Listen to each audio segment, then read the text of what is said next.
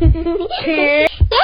欢迎收听阿布的阿萨姆教养，快点来听哦！我爱你。这里是高小璐的阿萨姆教养，我们一起轻省育儿。Hello，大家好，我是露露家君。大家有没有发现我的 Podcast 开头呢？今天做了一些改变呢？刚刚在就是架好我的麦克风，准备开始录之前，我今天突然想要来一点不一样的，那所以我就更改了我一开始的这个台词。那接下来我大概就会用这个版本。其实育儿呢有很多的名词、形容词，好，包含呃，有的人会说正念育儿，有的人会说意识父母，就是当我们育儿的时候是带着意识。在育儿的那还有就是轻省，我最近很喜欢这两个字哈，就是轻省。我觉得阿萨姆教养到目前，我真的有一种感觉，就是呃，跟孩子的相处会变得越来越轻省。就是最近因为刚好邀约比较多，那我到了不同的公司或者幼儿园去演讲。那在演讲的过程中，其实就会有蛮多的提问，我就看见哇，已经有一些问题在我们家都没有出现过了，所以我觉得我很幸运，在孩子很小的时候，我就开始真正的在执行，把它落实到生活上。那回想起过去在跟孩子调整的这个。历程真的有一段时间是蛮崩溃的，那但是我觉得好像那段时间过了，然后当然中间还是会起起伏伏，那跟孩子也是还是会有冲突，好，或者说我们也不可能就永远的温和坚定，我们也还是会有状态不好，或者是讲话比较严肃，好，我只要讲话严肃一点，我儿子都会说妈妈很凶，那我女儿就会说哪有，妈咪只是严肃一点，他们的定义不同。那但是就是，我觉得跟孩子在一起，更多的时候是比较轻松自在，然后我们是有默契的，哦，所以我想要用这个轻省来，我觉得我很喜欢这两个字。那当妈妈或者当爸爸，确实是一个担子，而且是蛮重的担子，因为我们有教养责任，那我们要教孩子很多的是非，同时又不能只有讲道理，还要贴近他的感受，还有倾听他的想法。所以，我想在这个育儿上，如果我们能够找到一个适合自己的方法，让自己这一个教养的担子可以变得轻省一点，我觉得这个会让我们轻松一些，而且会让我们亲子在相处的时刻是彼此都感觉到更舒适的。OK，那我今天打开电脑呢，就有看到在听众回馈的地方有一个新店二宝爸，他有留言。他说：“昨天第一次参与露露的亲子教养讲座，觉得受益良多。正向教养真的很不容易，希望能够在这条路上温和且坚定的走下去。”那看到新店二宝爸的回馈，觉得很开心哈。就是呃，透过这个讲座，能够让你有一些收获，我也觉得很好。那也希望我的 podcast 还有 podcast 里面的内容可以陪伴你，还有陪伴更多的爸爸妈妈。你有心想要在阿德勒正向教养，或者是萨提尔这一块，想要把它运用在亲子上，希望我的内容可以更多的陪伴你们。那如果你们有想要听的，或者是有想要问的，也都欢迎你们可以在这边留言。那看到你们的留言，对我来说都是很大的鼓励。你知道录 podcast 就是一个人架好麦克风对着电脑，有时候是确实是有点孤单哦。所以看到你们的留言，我觉得很开心。那对我也是一个很大的鼓励。所以谢谢这个新店二宝爸特地来我这边留言。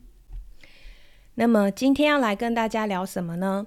上周日我去一所幼儿园带也是正向教养的讲座。在结尾的时候，有一位妈妈，她有问了一个问题：她孩子现在是大班嘛？那接下来要上小一，她觉得还蛮焦虑的。有没有什么建议，就是小一新鲜妈可以做的呢？因为我们家叶叶现在已经是小学一年级，今年暑假过后要升小二，所以我已经是一个算是完整的快要走完一年的小一新鲜妈。那我就以一个过来人的身份，来随意的跟大家分享一下。我们家孩子在这一年，然后可能我们有些什么样的调整，这样。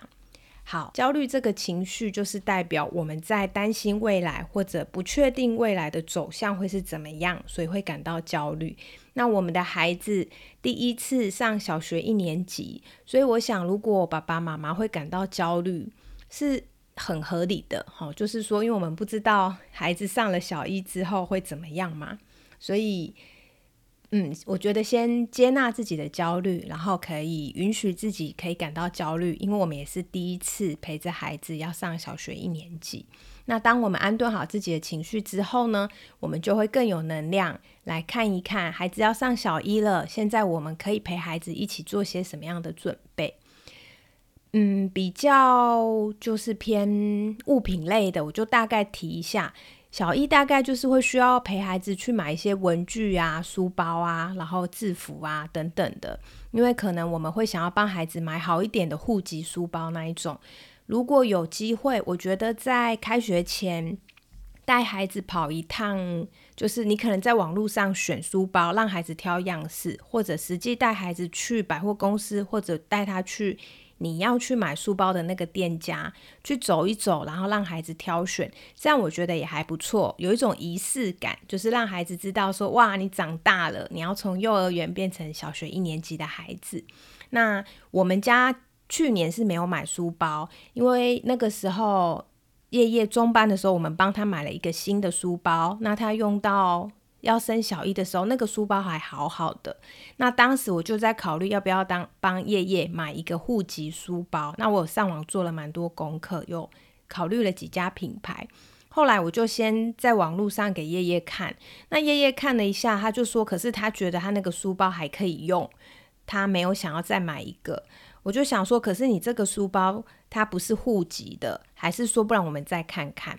后来呢，幼儿园毕业的时候都会送毕业礼物，结果去年就是县政府这边还送了一个书包，所以也就是说，叶叶除了原本的书包，他觉得还可以用，然后他又多了一个书包。于是后来我就想说，好吧，那我们就先不买。所以去年其实我们是没有买书包的，就让他用他原本旧的那一个。那大概在一年级中间，就是一个学期结束的时候，我有让他再拿另外一个书包来。替换，好，所以我们其实是当时是没有买书包。那么最近夜夜这几个月，我就留意到他的书包越来越重，然后他有两个书包，其中有一个已经背到就是有破掉了，所以我就跟夜夜商量，我觉得他现在以他。书包背的这个重量需要换一个好一点的书包，那叶叶也同意，他觉得他的书包还蛮重的，所以最近我们就在网络上下单买了一个户籍书包，会给叶叶。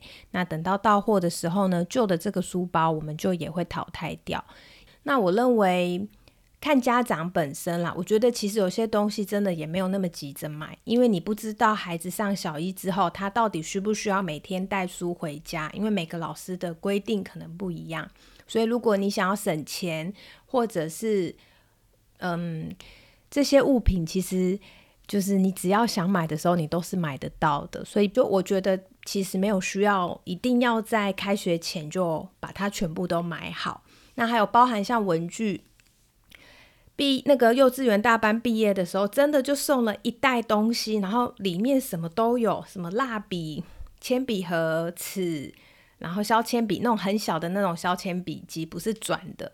反正就很多东西，那我就发现，哎，好像不需要买什么，但我还是有带孩子去文具店。我觉得我小时候印象中，我都很喜欢去文具店，我觉得里面好多东西，然后琳琅满目的。那不一定会买，可是你光是去逛文具店，我觉得那对我来说就好疗愈。那我也是带孩子，就是去逛文具店，因为去年我们就确定不买书包，所以就是。再大概再写一下，除了他送的、得到的，他手边有的，那还有没有差什么样的文具？然后我们就会去买。我觉得这样子也很有仪式感，是很 OK 的。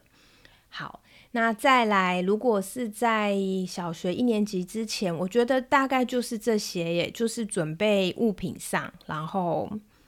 嗯，好像就没了。好啊，还有有有，还有就是呢，嗯，如果你的孩子他就是说，我要讲 b u r p e r 这件事。嗯，我在上小学一年级之前，很多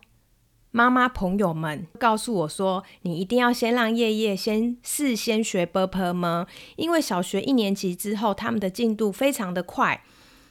孩子如果事前没有学 b u r p 吗，他直接上小一，他会压力很大，他会跟不上，等等等等。我就听到不止一个妈妈，我印象中应该有三四个，他们都这样跟我说。那我不是很看重孩子的，就。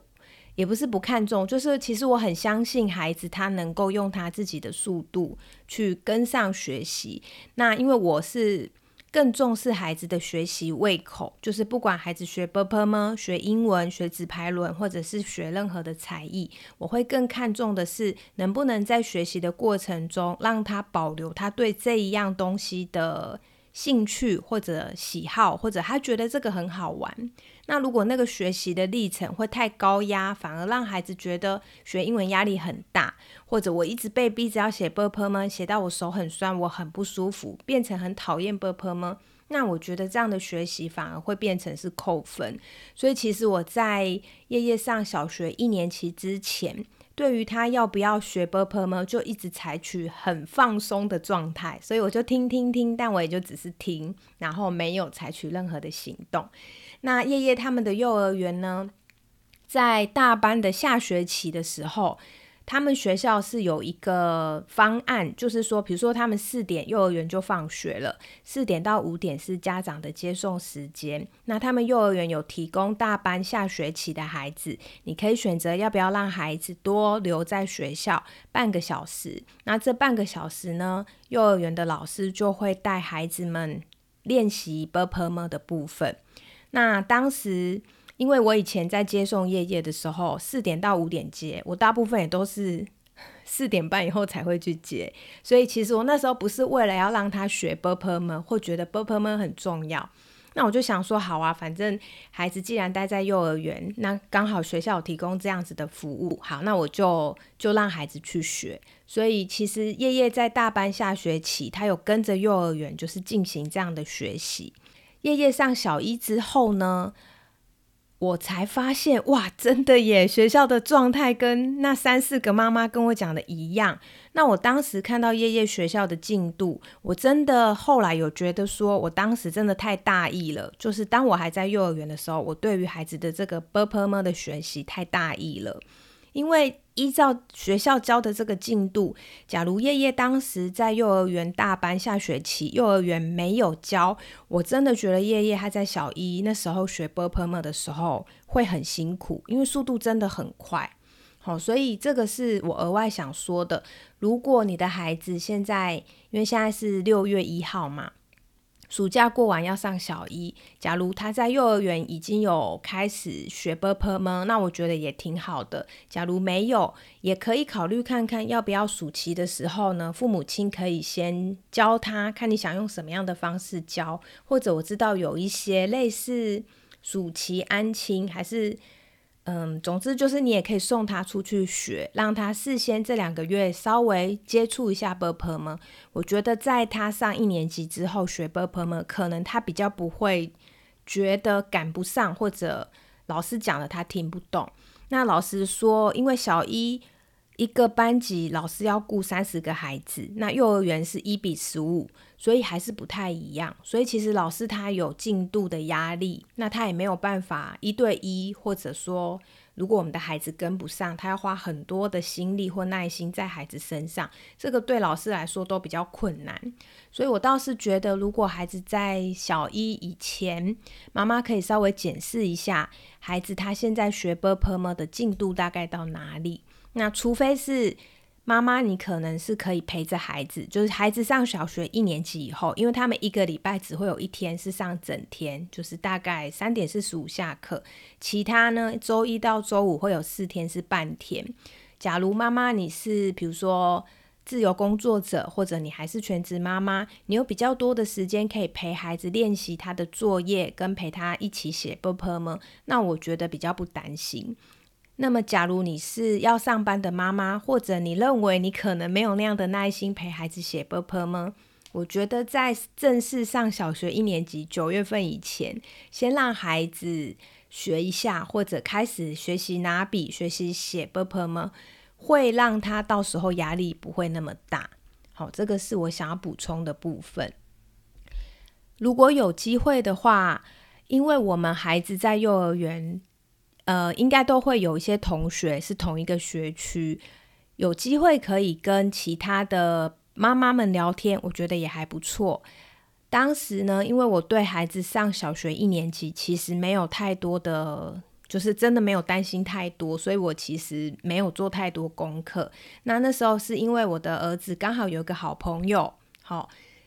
呃，我就跟他这个好朋友的妈妈比较常聊天。那这个好朋友他们家有个哥哥已经是三年级了，所以当时呢，这个妈妈有跟我分享一些小学要注意的事项。我很谢谢他跟我分享很多，包含他跟我说学校社团要用抢的，因为学校他可能会有一些社团。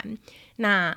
他就教我说，就是那个开放时间开放之后，你就要赶快抢。我才知道说，哦，原来现在社团要用抢的。那真的哎，我抢了之后，我才发现，我可能那个时间一到，我表单表单送出，已经有就是七八十个人报名。然后我真的觉得，哇，原来学校社团要用抢的。哦，所以如果有机会可以跟，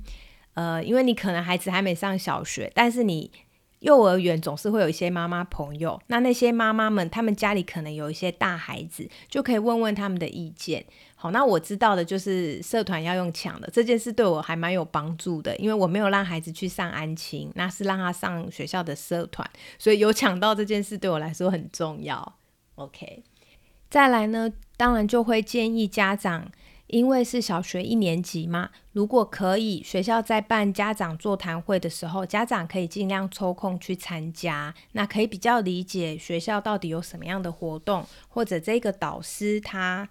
打算怎么带班，或者他在带班上有没有什么期待，还有呃，就会对学校的一些学习上的安排或者作息上会比较清楚。那如果可以呢，我觉得家长多一点的参与，也可以增进。亲师之间的沟通，那这个东西是蛮重要的。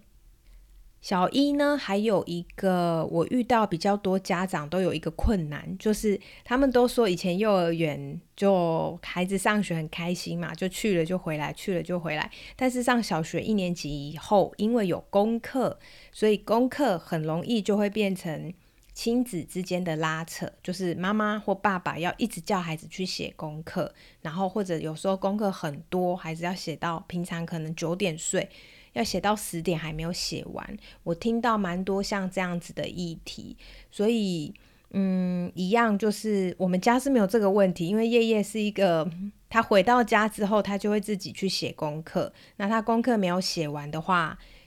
他他很督促自己啊，我只能这样说。那可能跟他的性格也有关，但我认为跟他在上小学一年级之前，我们家的作息也有关。因为我们家就是习惯会让孩子把。该做的事跟想做的事都写出来，那让他们自由去运用跟调配自己的时间，还有为自己的行程做安排。因此，我觉得这个这些东西都是在我们上小一之前，在家里就有在运作的。所以，我觉得像这样的习惯也帮助了叶叶。他上小一之后，他知道他要写功课，然后他要洗学校自己的碗。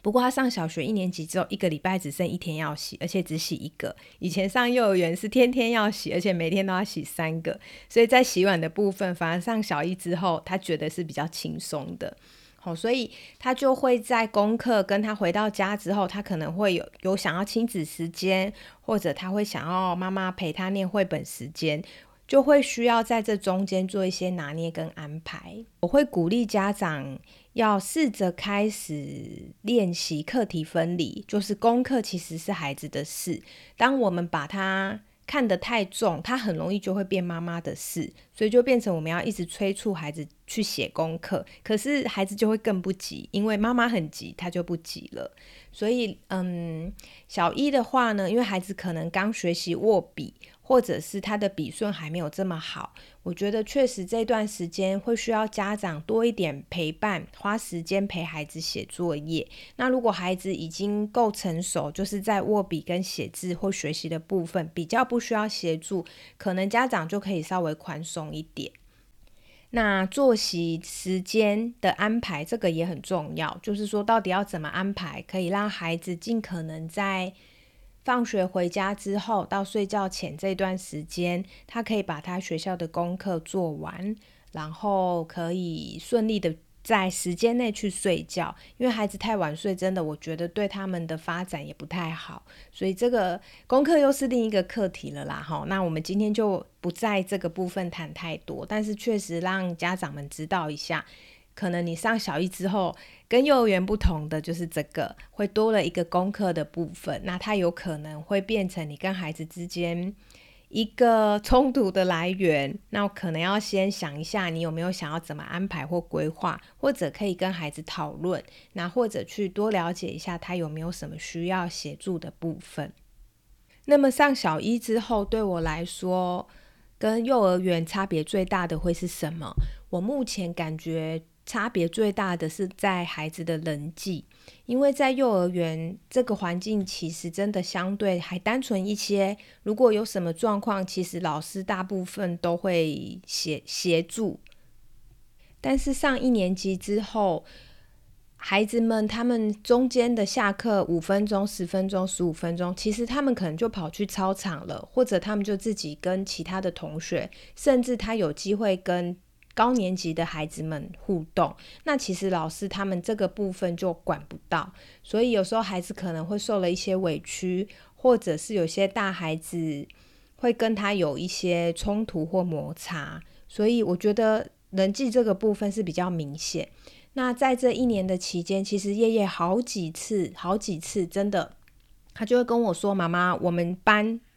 某一个同学谁谁谁骂脏话。”哇！我第一次听到的时候，我真的觉得哈，小学一年级的孩子就会骂脏话。那我有试着问问说，那你记得他骂什么吗？因为我也蛮想知道到底孩子眼中的脏话是什么。然后叶叶就说他忘记了。那我觉得这样也挺好，就是至少他知道什么是脏话，但是他没有把它记在心中，那也 OK 啦。那如果你的孩子他有讲，可能你就可以多引导他，就是说，那当他听到别人这样说的时候，他自己的感觉怎么样，他的想法怎么样？好，那因为夜夜不止一次，后面还有好几次，他也跟我说那个谁谁谁比中指。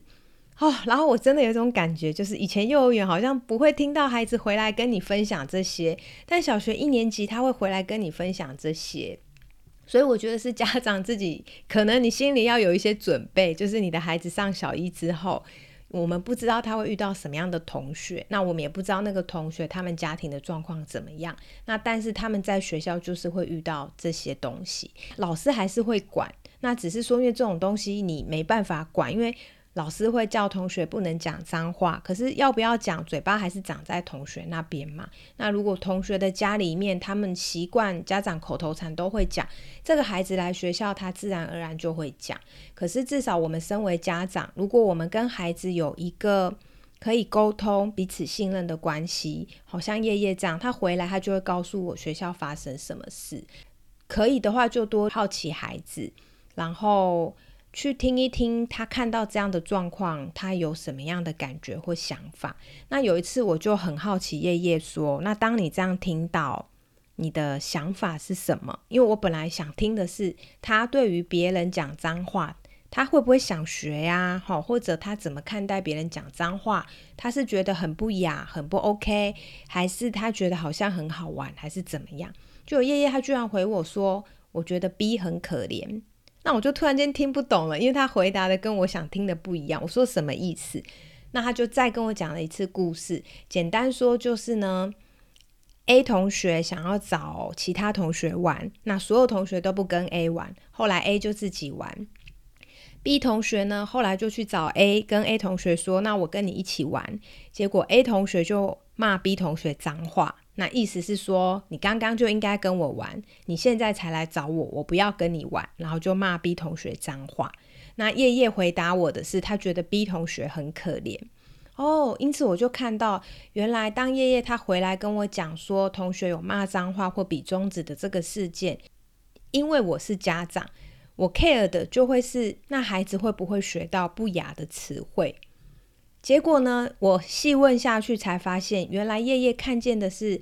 那个 B 同学被骂脏话的同学。叶叶说他觉得他心里应该很难过哦，那我就知道，其实我不太需要担心叶叶会去学脏话这件事，因为他看到的是另外一个方面的东西。因此，我觉得家长也可以去多好奇一下孩子，然后多去了解一下。那同时，我们也需要。真的也是需要教孩子，就是说，我们都会有情绪，我们也都会生气。那可能像这个例子，A 同学他觉得生气，可能他会不会有更多的是他觉得很。受伤，或者他也觉得没有人要跟他玩，他觉得很孤单，但是他可能就会用这样的方式去表达。那陪孩子做一些探索，并且呢，也可以跟孩子讨论。那如果 A 这样子跟 B 讲话，他对他骂脏话，你认为下次 B 还会去找 A 玩吗？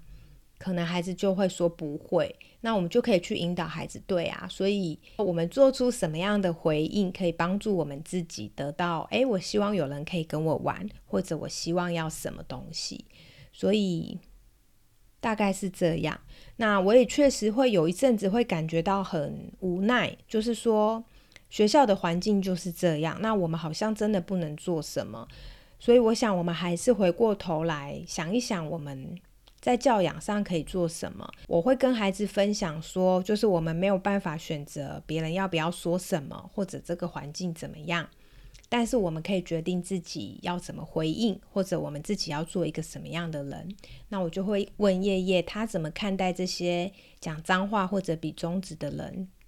他喜欢吗？他自己会想要成为这样的人吗？大概透过这些提问，那。其实孩子给我的回复，我我觉得是蛮欣慰，也蛮放心的啦。那但是我也要说，虽然孩子没有把脏话学起来，可是他确实是学了很多负向的语言。好，我就不举例了，但是。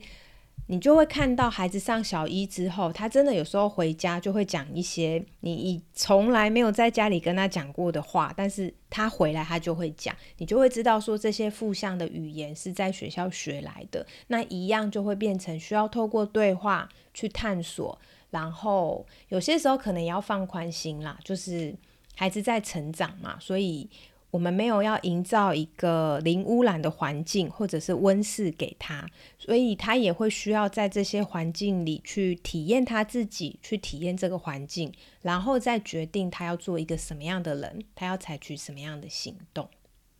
好，那我想今天关于小一新鲜吗？好焦虑怎么办的这个议题，我们大概就先聊到这边。那希望我这一集的这个闲聊也可以对小一新鲜吗有一些帮助。如果你喜欢这一集的节目内容，或者是你身边也有一些小一新鲜吗？他现在可能很焦虑，也欢迎你跟他分享这一集的 podcast 的内容。那么，如果你有其他想听的主题，也欢迎你在 Apple Podcast 许愿按五星赞，让我知道。这里是高小路的阿萨姆教养，我们一起轻省育儿，下集见，拜拜。